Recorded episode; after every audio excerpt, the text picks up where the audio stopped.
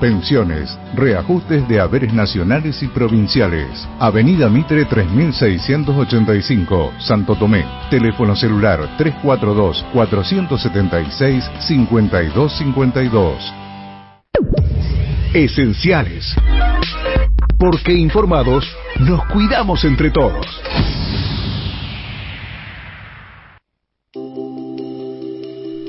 Seguimos haciendo esenciales en la tarde de la 96.7. Eh, vamos a saludar al concejal Carlos Suárez, que eh, fue uno de los dos concejales eh, que recibieron amenazas en los últimos días para preguntarle este, em, cómo, cómo fue, de qué se trató y, si en las últimas horas han podido averiguar algo. Carlos, ¿cómo te va? Fabiana Costa te saluda, ¿cómo estás? Fabián, ¿qué tal? Buenas tardes para vos y para todos. Bueno, nos sorprendió a, todos la, información de, estas amenazas que, recibiste vos, que recibió también otra concejal de, la ciudad. Eh, contanos un poco cómo fue. Sí, la verdad que, al igual que todos, nosotros éramos muy sorprendidos y un momento ingrato, por supuesto, el que sufrimos, eh, particularmente el miércoles, eh, ayer por la mañana, exactamente, cuando recibimos en nuestras oficinas, distribuido por por el personal de la mesa entrada del consejo porque habían dejado estos sobres tirados por debajo de la, de la puerta del consejo y nada hacía suponer su contenido, ¿no? Era un, sobre casero elaborado con una hoja oficio y dentro del interior contenía otra hoja doblada que tenía ceniza, eh, una publicidad de casa fúnebre, digamos, y escrito en, de manera manuscrita en cursiva, eh, así va a terminar vos y los sobres estaban dirigidos, bueno, uno a mi persona y otro a la concejala Luciana Cerezola. La verdad que, Fabi, bueno, nosotros por supuesto decidimos hacer eh, la denuncia del caso. Eh, nos preguntaron, por supuesto, allí teníamos noción de dónde podía venir eso. La verdad que nosotros, la única vinculación, al ser los únicos consejeros que recibimos esta, esta amenaza, digo, la única vinculación que encontramos es que estamos trabajando algunos temas eh, vinculado con la seguridad pública, particularmente lo que tiene que ver con tapitas y demás, son temas que nos, vinculan a Luciana, digo, que pese a compartir el bloque, cada uno tiene sus, sus temas de interés, pero ese es el único que nos vincula a ambos, ¿no? Y esto lo expusimos eh, al momento de la, de la denuncia, pero te digo, es una asociación libre, pensando qué nos podría vincular para que las, dos, las dos, en este caso estos dos concejales, sean objeto de, de la amenaza, digamos, ¿no? Eh, y bueno, eh, nos dijimos que iban a investigar, por supuesto, supongo que pegan las horas. Y, nada, la verdad que es muy raro porque el sobre contenía no solamente nuestros nombres sino que además contenía un remitente, eh, dos personas de acción como que como si fueran las personas que lo remitían. Yo entiendo que eso tiene más que ver con poder involucrar a estas personas antes que la responsabilidad de las mismas, digamos, ¿no? Eso es una deducción.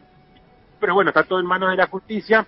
Y la verdad, Fabián, que nosotros lo vimos a conocer porque yo pensaba, ¿no? Y lo trabajaba con un colega tuyo. La verdad que a mí es más fácil encontrarme en la calle que amenazarme, digo, porque amenazarme importa toda una situación de clandestinidad para que no lo vean tirando el sobre y demás. Y en la calle, si alguien tuviera intención de hacerme algo, yo estoy todo el tiempo dando vueltas siempre cerca del consejo, por lo cual eh, digo, la realidad real, eh, eh, digo, que mucho más sencillo actuar de otra manera. Por lo cual eso a uno le da algún, algo de tranquilidad. Y decidimos hacerlo público, como te decía, más que nada para que nadie crea que pues, este tipo de acciones pueden intimidar, digo, un funcionario público, en este caso un concejal, o cualquier otro, ¿no?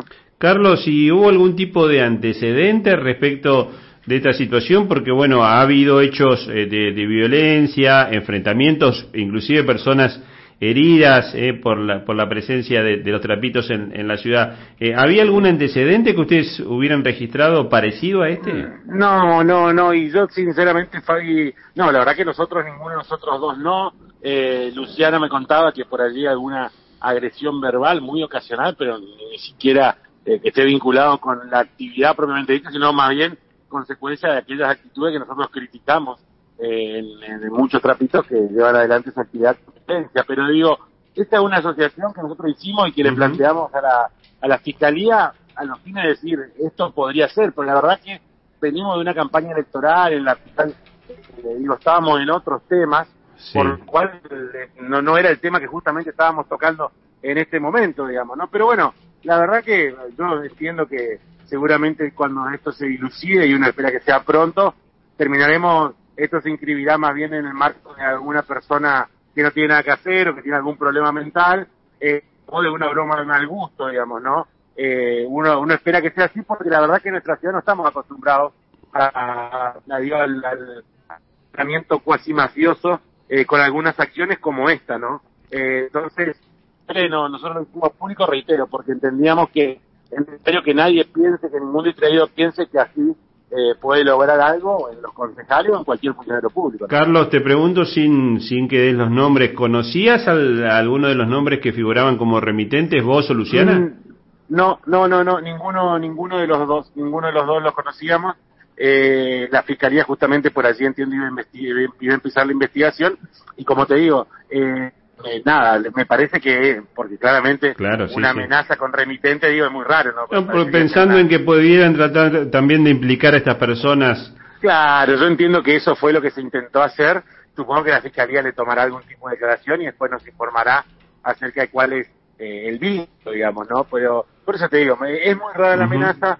Yo la verdad que no le doy más, más tiene, pero sí me parece importante eh, dejar absolutamente claro que, y así lo hizo todo el arco político, y en eso uno tiene que eh, agradecer, porque la verdad que recibí llamados de todos lados, funcionarios provinciales, digo, eh, de todos, repudiando la, la, actitud y así debe ser, digamos, porque el debate político podemos pensar distinto, podemos enojarnos mucho con las ideas y demás, pero claramente nada puede funcionar bajo violencia.